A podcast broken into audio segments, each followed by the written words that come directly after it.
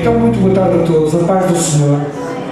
É uma bênção, é um privilégio muito grande estarmos aqui e eh, eu quero realmente convidar agora todos a meditarmos na palavra de Deus, naquilo que o Senhor tem para nos falar ainda mais esta tarde. E vamos continuar esta jornada que temos começado em Marcos e estamos no capítulo 3 de Marcos, Marcos capítulo 3. E, eh, e depois de, de, Jesus ter curado aquele homem eh, na sinagoga, ou talvez lá em Cafarnaum, conforme falamos no último, na última pregação, eh, ele tinha a mão mirrada e, e Jesus curou. E, e, eles ficaram muito irritados com, com o bem que Jesus fez àquele homem. Mas muitos outros, ao verem os milagres de Jesus, começaram a segui-lo. E uma grande multidão começou a seguir Jesus. As multidões aumentavam, as curas sucediam-se, os milagres aconteciam, os demónios eram expulsos e, e a fama de Jesus começou a ficar conhecida. Só que Jesus não estava muito interessado em fama nem em popularidade. Uh, Jesus não procurava isso. Mas as pessoas procuravam. E, e estas multidões uh, não estavam propriamente interessadas eh, no seu bem-estar espiritual. Elas estavam interessadas talvez apenas no seu bem-estar físico, na resolução dos seus problemas. E então buscavam Jesus, talvez, de uma forma interesseira. E, mas a multidão era tanta que Jesus mandou, neste capítulo 3, eh, e, e, no versículo eh, 9, eh, que nós Podemos até lê-lo desde já. E disse ele, Jesus, aos seus discípulos que tivessem sempre pronto um barquinho junto dele por causa da multidão para que o não comprimisse. Uh, inicialmente, pode dar a entender que Jesus tinha ali um barquinho pronto para quando as multidões aparecessem ele fugisse. Mas a ideia não é bem essa. A ideia era talvez Jesus usar aquele barquinho, como fez muitas vezes, como púlpito para pregar àquelas pessoas que se aglomeravam. E não sei se já participaram numa, numa multidão. Eh, agora, graças a Deus, nós não podemos participar. Mas quem já esteve no meio de uma multidão, a multidão fica enfurecida e começa a apertar-nos e aí nós não conseguimos fazer nada. Então Jesus, eh, tendo algum cuidado nesse sentido, preparou, mandou preparar este barquinho. Uh, estas multidões realmente estavam mais preocupadas com o seu bem-estar físico. Mas que aproveita ao homem ganhar o mundo inteiro e perder a sua alma, disse Jesus mais tarde. Ou que dará ao homem a recompensa da sua alma. O mais importante é nós, uh, mais importante que a saúde, mais importante do que a riqueza, mais importante do que o bem-estar, o mais importante é o, o nosso bem-estar espiritual. É nós estarmos de boas relações com Deus.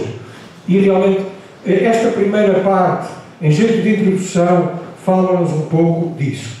Mas o que eu gostava de meditar esta tarde, com todos os irmãos e irmãs aqui presentes, e a todos aqueles que nos estão a ouvir, é acerca da escolha dos doze apóstolos que Jesus vai fazer que vem narrada a seguir, a partir do versículo 13. Nós agora sim vamos ler Marcos capítulo 3, versículo 13. E diz assim a palavra do nosso Deus. E subiu ao monte e chamou para si os que ele quis. E vieram a ele. E nomeou doze para que estivesse com ele e os mandasse a pregar e para que tivessem o poder de curar as enfermidades e expulsar os demónios.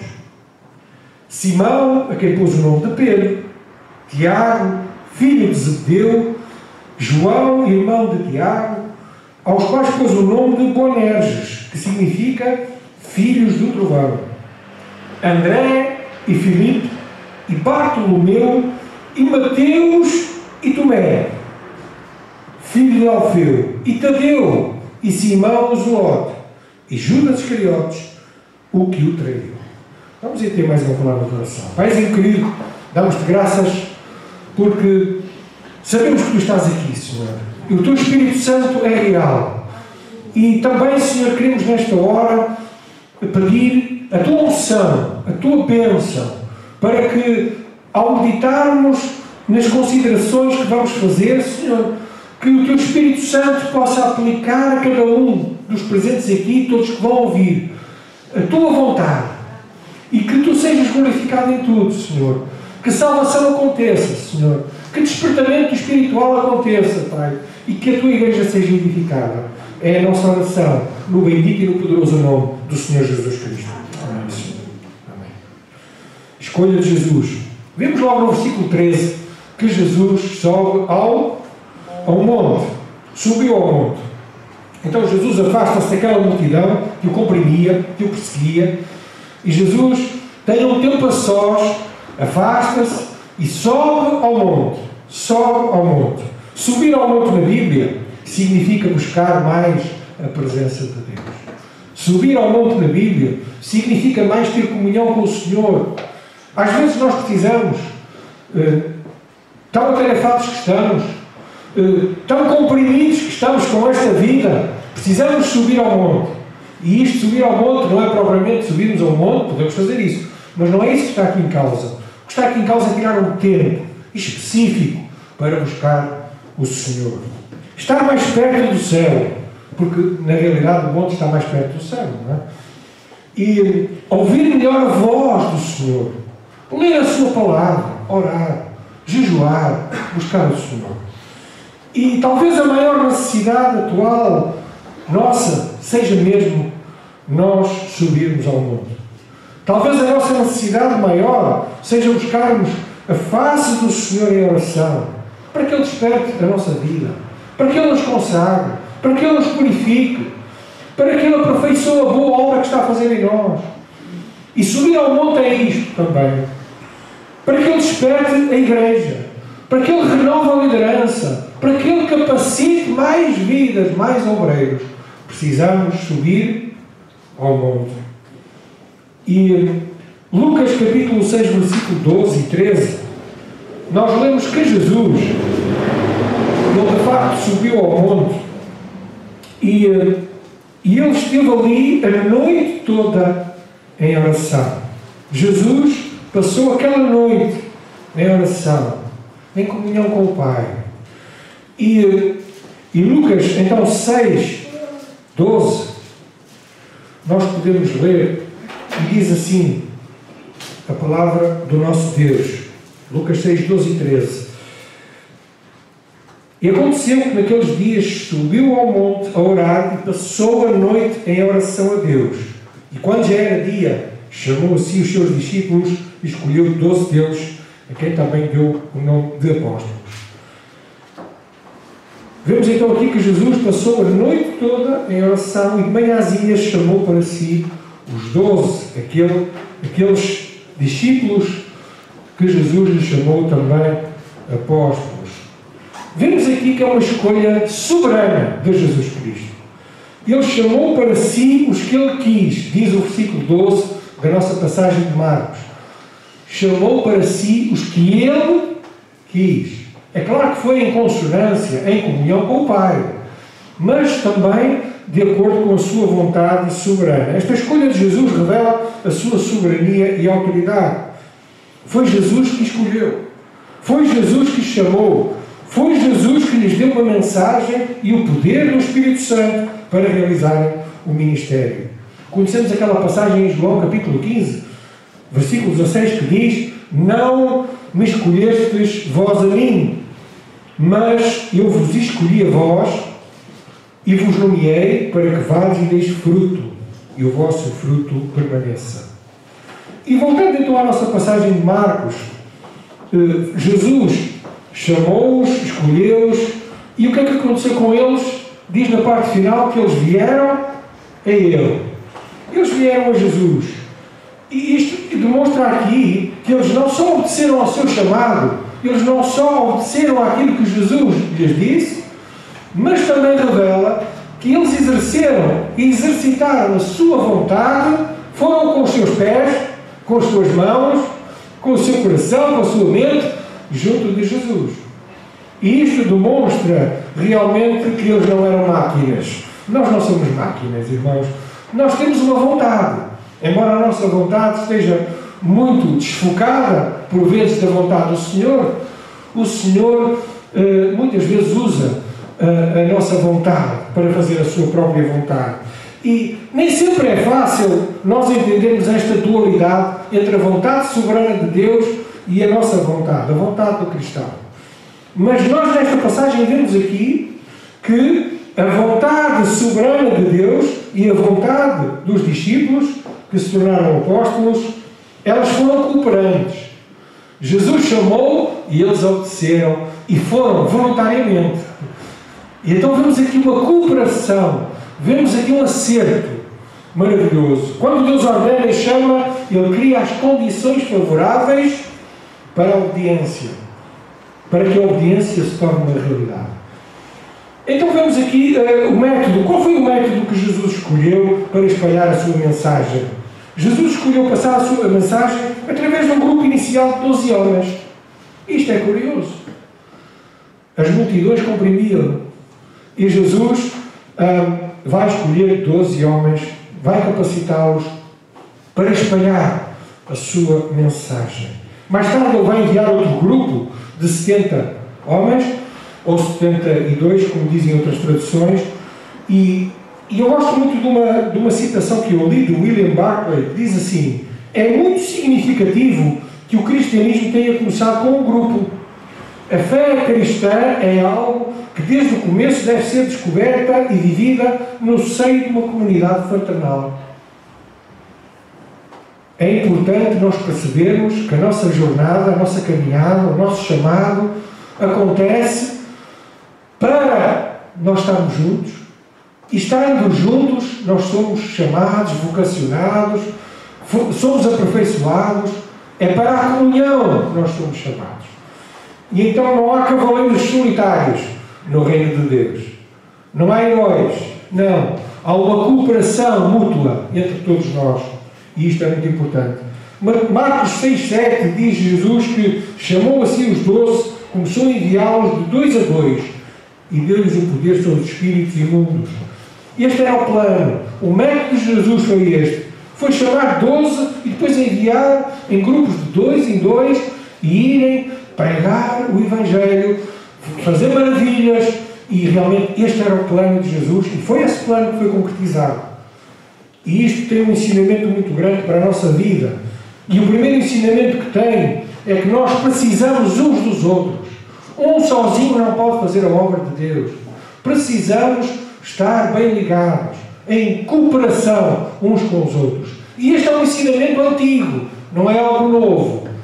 Já no Velho Testamento era assim. Moisés queria fazer as coisas sozinho e não conseguia.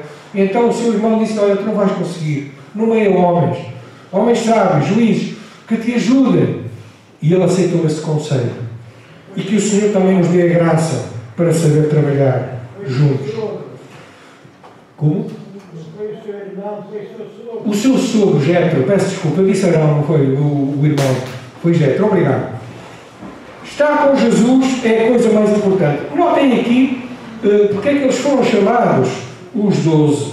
Subiu ao monte, ao monte e chamou para si os que ele quis e vieram a ele. E nomeou doze para que estivessem com ele. Versículo 14 nomeou doze para que estivessem com ele. Ele escolheu estes doze, sobretudo para estarem com ele. Esta era a primeira parte talvez uma das mais importantes. Estar com Jesus. É a parte fundamental do ministério apostólico. Aprender com Jesus. Estar com Jesus. É certo que eles iam ser enviados. Mas antes de serem enviados, eles precisavam estar com Jesus. Aprender com Jesus. Caminhar com Jesus. E isto também, irmãos, é o nosso grande chamado. Ouvir dele, aprender dele, obedecer, colocar em prática o que já sabemos e continuar a ouvir, continuar a escutar, continuar a caminhar com ele, porque sozinhos nós não vamos lá.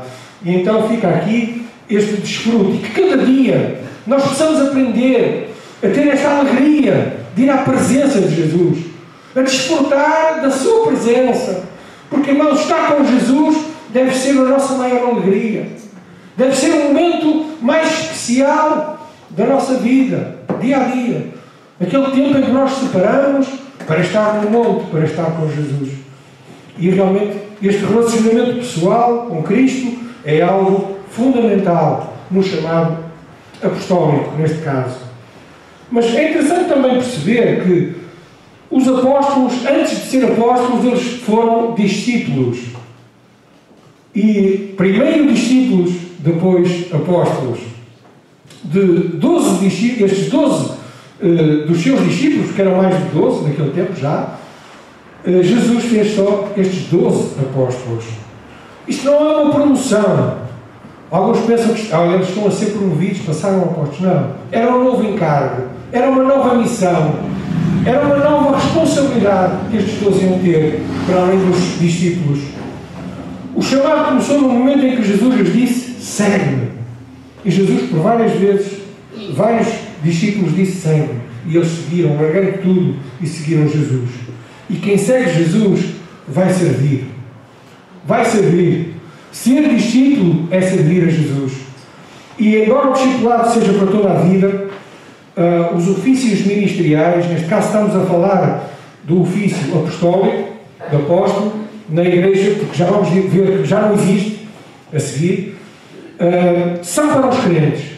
Todos os cargos, todos os ofícios, tudo aquilo que o Senhor nos chama é, em primeiro lugar, para agradar a Deus, para o servir e para servir os outros e a igreja em particular. Ryle, Ryle diz: primeiro a conversão, depois a ordenação. Primeiro a conversão, depois a ordenação. É triste e é trágico até existirem por vezes líderes, anciãos, diáconos, missionários, que nunca nasceram de novo. Como é que isso pode ser? Pode ser, infelizmente. Temos ouvido muitas vezes aqui que em campanhas do Billy Graham ele fazia apelos, reuniões de pastores, e fazia o apelo para a salvação, e muitos iam à frente. E nós observamos isso também embaixo em Lisboa. E, e porquê? Eram pessoas que ensinavam e ensinam o povo, mas nunca tinham nascido de novo. E isto é trágico. Isto é realmente terrível. Porque como é que uma pessoa pode dar aquilo que não tem?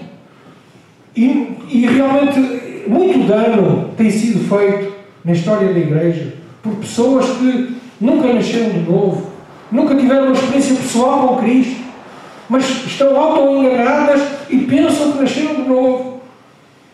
Mas os seus frutos não traduzem isso. E então isto fala de que primeiro tem que haver a conversão antes de haver qualquer encargo espiritual, qualquer responsabilidade.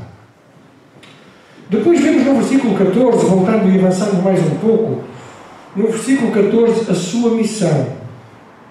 Jesus nomeou os doze para que estivessem com ele, os mandasse a pregar, mas não só a pregar, para que tivessem o poder de curar as enfermidades e expulsar os demónios. Estes doze que Jesus escolheu foram enviados com uma missão. Qual era a missão? Proclamar o arrependimento proclamar a salvação que há em Jesus Cristo.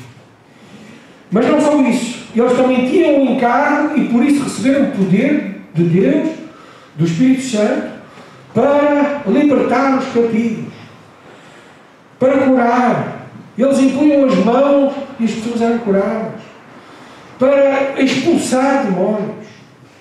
E isto realmente eh, foi o que eles fizeram de aldeia em aldeia, de cidade em cidade, de dois em dois, e eles iam anunciando o reino dos céus, pregando o Evangelho das Boas Novas, levando as pessoas ao arrependimento e, pelo poder do Espírito Santo, libertando os cativos. E este continua a ser também o nosso ministério, nós, como igreja. Mas nós devemos aprender a pregar aquilo que se vive e viver aquilo que se prega. Pregar no poder e na dependência do Espírito Santo. Não sei se todos sabem, mas hoje a cristandade comemora o dia de Pentecostes. Hoje é o dia de Pentecostes. E no dia de Pentecostes, hoje já falei de manhã noutra igreja, que o Espírito Santo desceu e ele batizou a igreja.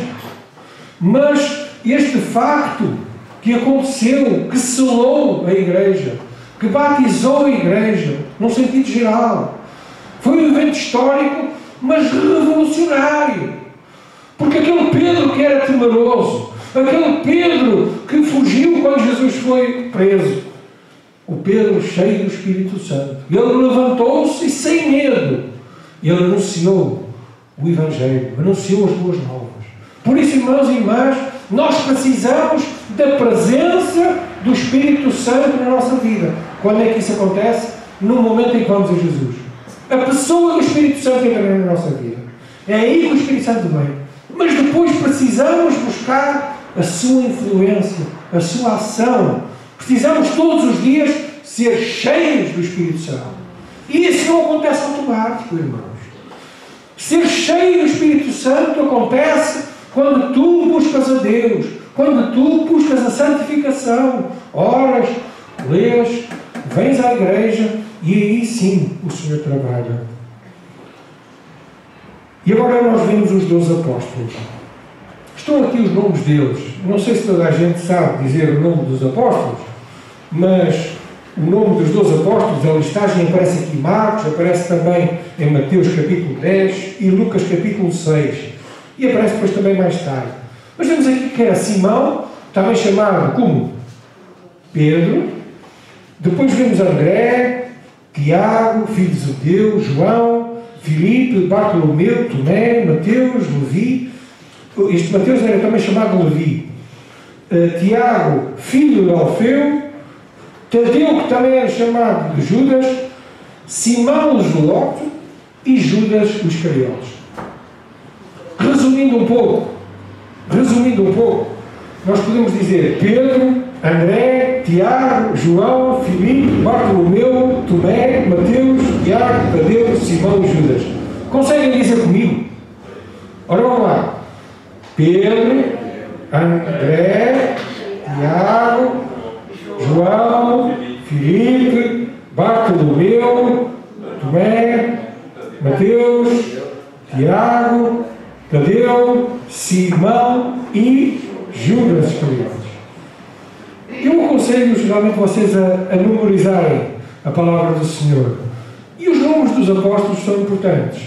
E são tão importantes que alguns Jesus até modificou. No caso de Simão Pedro, chamam-lhe Pedro, Cefas. É um grupo bastante diferente. Eles não eram todos iguais. Mas nós vemos aqui neste grupo, até nas suas profissões, eles eram diferentes. Uns eram pescadores, outro era publicano, Mateus, outro até era um zelote, um nacionalista, que era uma espécie de, de rebelde contra o Império Romano. E, e eles eram realmente com personalidades distintas. Um era mais miguinho, quem seria? João. Outro era mais assim impetuoso, quem era? Simão Pedro, toda a gente sabe. Um era mais calculista, outro era mais temeroso. Quem era o mais temeroso? Assim, o mais duvidoso. O que duvidava mais? Muito bem, muito bem. E havia lá um também que até chegava ao cúmulo de roubar. Quem era? Judas Iscariotes. Hum, é um grande mistério porque é que Jesus escolheu Judas. Hum, mas, mas, mas nós sabemos, nós sabemos que foi pelo desígnio do Senhor, para que se cumprisse a Escritura. Judas também fez parte dos apóstolos. Mas é interessante que Jesus escolheu 12 e não 10, nem 6, nem 3. Porque é que Deus e Jesus escolheram 12 apóstolos? O número 12 na Bíblia está relacionado com o governo e com a autoridade. Uh, aliás, o número 12 aparece muito. Há 12 tribos de Israel, Doze pedras que foram tiradas do Jordão, já estudamos isso recentemente, doze pães, eh, doze espias, doze apóstolos, doze tronos, doze portas na Nova Jerusalém. Vejam, o número 12 é, muitas vezes aparece na palavra do Senhor. E é isso que significa governo, autoridade. Estes apóstolos não iam propriamente substituir os as duas tribos, mas estão, num certo sentido, relacionados. Apóstolo, e agora vamos falar um pouco do apóstolo enquanto temos tempo. Apóstolo significa enviado. É o significado do apóstolo, enviado. Aquele é um mensageiro que tem uma mensagem para dar às pessoas. É um apóstolo. E estes dois apóstolos formam um grupo fechado. É muito importante nós percebermos isto. E porque foi constituído por Jesus. Depois de Judas Iscariotes se ter suicidado, o que é que a igreja fez? Sentiu necessidade de substituir, porque estavam só 11. E então reuniram-se, oraram, votaram e elegeram Matias. O número 12 foi completo. Porquê? Porque realmente era impressionante e, e que este número 12 precisava estar ali eh, completo. Um, hoje não há apóstolos, neste sentido. Hoje não há apóstolos. Muito claro. Nós não acreditamos que este apostolado que Jesus escolheu continuou. No dia em que João, o último apóstolo, morreu, o apostolado morreu também ali. Este tipo de apostolado. Porquê? Porque os enviados agora são chamados missionários. Precisamente para distinguir entre o apostolado dos doze e os apóstolos enviados agora pelas igrejas. Precisamos distinguir realmente isto. Mas porquê que o ofício apostólico, afinal de contas, cessou destes doze? Por várias razões que eu vou agora descrever. O, o apostolado cessou, e a primeira razão é porque eles foram unicamente escolhidos por quem? Por Jesus. Foi Jesus que fisicamente, enquanto esteve aqui, escolheu estes doze. E não mais escolheu. A segunda razão é porque eles aprenderam diretamente de Jesus. A fonte era mesmo só Jesus. Terceira razão, eles receberam autoridade e poder especial para operar sinais e maravilhas. Eles viram o Senhor Jesus Cristo ressurreto. E isto era uma das características apostólicas.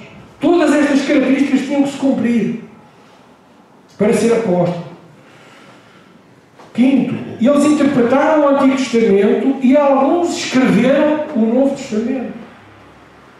Isto era realmente também próprio do apóstolo. Sexto, só estes doze apóstolos se sentarão nos doze tronos para julgar as doze tribos de Israel. Vamos abrir em Mateus capítulo 19, Mateus 19, versículo 28.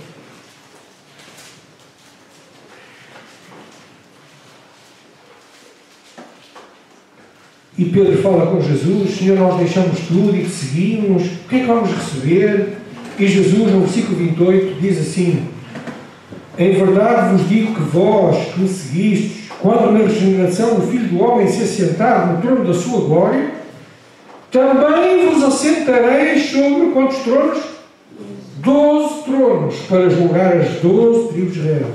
Irmãos, se existissem mais apóstolos, tinham que existir mais tronos. Este número está fechado. Não há mais apóstolos no sentido que estamos aqui a falar, destes doze. E, e isto é muito importante nós percebermos, porque no tempo que nós estamos a viver, no tempo atual, em muitas igrejas evangélicas há muitos que saltam e titulam apóstolos. E normalmente este título de apóstolo tem a ver para se distinguirem um pouco dos outros líderes. Eles estão acima eles comandam. E, e esse tipo de domínio realmente não está de acordo com a vontade do Senhor. É verdade que estes homens não foram perfeitos, estes doze, tiveram falhas, mas isto não significa que eles não tenham sido os doze apóstolos que Jesus escolheu. Porque eles foram testemunhas oculares. Eles andaram com Jesus. E eles viram o Senhor Jesus ressurreto. E eles também foram designados para ser o fundamento da igreja, para eles lançarem as bases do, não só do ensino, mas de toda a estrutura da igreja pelo Espírito Santo. E eles também são chamados de colunas da igreja. Hoje não existem mais apóstolos, mas deixem-me dizer que Jesus hum, continua a chamar pecadores para a salvação. Ele quer que pessoas se entreguem a Ele. Jesus continua hoje a chamar obreiros. Jesus hoje continua a chamar pastores, anciãos, presbíteros, bispos, que é tudo a mesma, é sinónimo, e diáconos, missionários, cooperadores, que edificam a Igreja do Senhor, mas em cima do fundamento apostólico, em cima da palavra de Deus. Por isso, queridos irmãos e irmãs, oremos para que o Senhor levante, não apóstolos, mas levante obreiros, levante líderes, consagrados ao Senhor, que amam o Senhor em primeiro lugar, que amam a obra, que amam e desejam servir o Senhor e o seu próximo. A propósito desta passagem, eu estou quase a terminar, o meu amigo Tiago Cavaco escreveu um livro chamado Milagres no Coração. Ele é pastor batista, lá embaixo em Lisboa, na Igreja da Lapa, e ele disse assim: O que o Evangelho quer na nossa vida é mais humilharmos-nos e celebrarmos Jesus Cristo, também em serviço, porque foi Ele que nos escolheu. Não há um centímetro da nossa salvação que dependa do nosso movimento. Foi Ele que nos chamou e não nós que o chamamos. Somos pessoas novas com novos trabalhos, porque assim Deus quer. Somos pessoas novas com novos trabalhos. E todos temos um trabalho. Porque eu gostava de terminar com esta ideia. O ide de Jesus, ide e pregai o Evangelho a toda a criatura, que Jesus disse precisamente aos apóstolos, esta, esta ordem, esta mensagem, este princípio de ir, e aqui vemos também um ensino de Jesus, não só para os apóstolos, mas para cada um de nós, dos cristãos. Este ir e pregar o Evangelho a toda a criatura não foi dado exclusivamente aos apóstolos, mas a toda a igreja. Então nós já temos esta vocação, já temos este chamado, já temos este desígnio de falar do Evangelho, de pregar Jesus Cristo, de ensinar às nações, o nosso vizinho, o nosso próximo, o nosso familiar, de que Jesus quer entrar na sua vida. Que a salvação precisa ser reconhecida em Jesus Cristo. E por todo o mundo, pregai o Evangelho a toda a criatura. Este também é o nosso chamado. Este também é o nosso desígnio.